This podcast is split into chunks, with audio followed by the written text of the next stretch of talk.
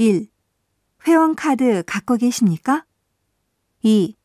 가입하시겠습니까? 3. 입회비, 연회비는 무료입니다. 4. 포인트 유효 기간은 2년입니다. 5. 유효 기한은 내년 3월까지입니다. 6. 포인트를 사용하시겠습니까? 7. 몇 포인트를 사용하시겠습니까?